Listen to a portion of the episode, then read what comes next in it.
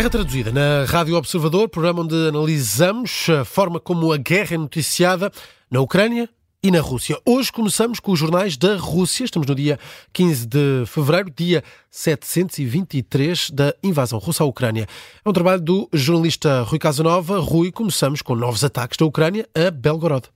Pelo menos seis mortos, incluindo uma criança, e 18 feridos. É o balanço do mais recente ataque da Ucrânia a Belgorod, região russa que fica muito perto da fronteira ucraniana, cerca de 40 quilómetros. Tem sido alvo de ataques da Ucrânia desde o início do ano, praticamente diários. Hoje não foi exceção, são dados das autoridades russas citadas pela agência de notícias estatal TASS.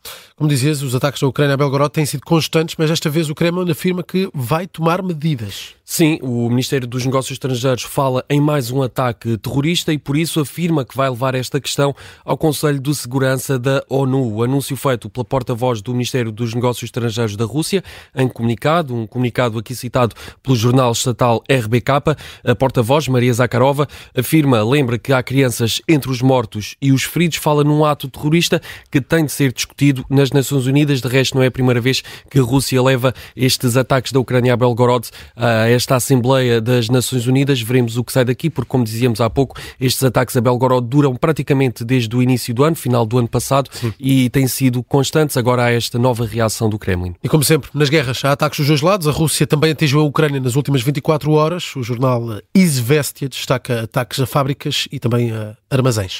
Infraestruturas que eram utilizados para guardar armas e combustível das Forças Armadas Ucranianas, é o que diz o exército russo num relatório um, citado pelo jornal Izvestia.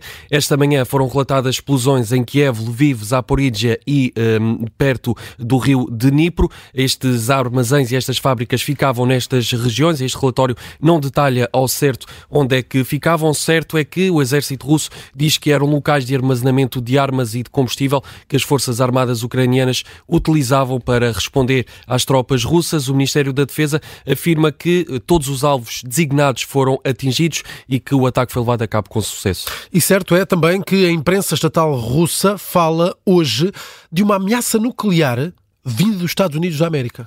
Sim, esta notícia surge aqui num contexto de alguma crescente tensão entre Rússia e Estados Unidos. Temos dado conta disso mesmo aqui na, na guerra traduzida ao longo da semana. Uh, hoje, a rádio Komsomolskaya Pravda, uma rádio estatal russa, falou com um especialista militar sobre esta questão. Este especialista alerta que os Estados Unidos estão a preparar-se para colocar armas nucleares no espaço. Fala num clima de histeria e intimidação. Não conclui ao certo aqui o que quer dizer. Certo é que esta é uma notícia que faz manchete no site online desta, desta rádio, como Komsomolskaya Pravda. Para fechar, falamos da imprensa independente da Rússia e do canal do portal Medusa que hoje destaca, destaca Donald Trump.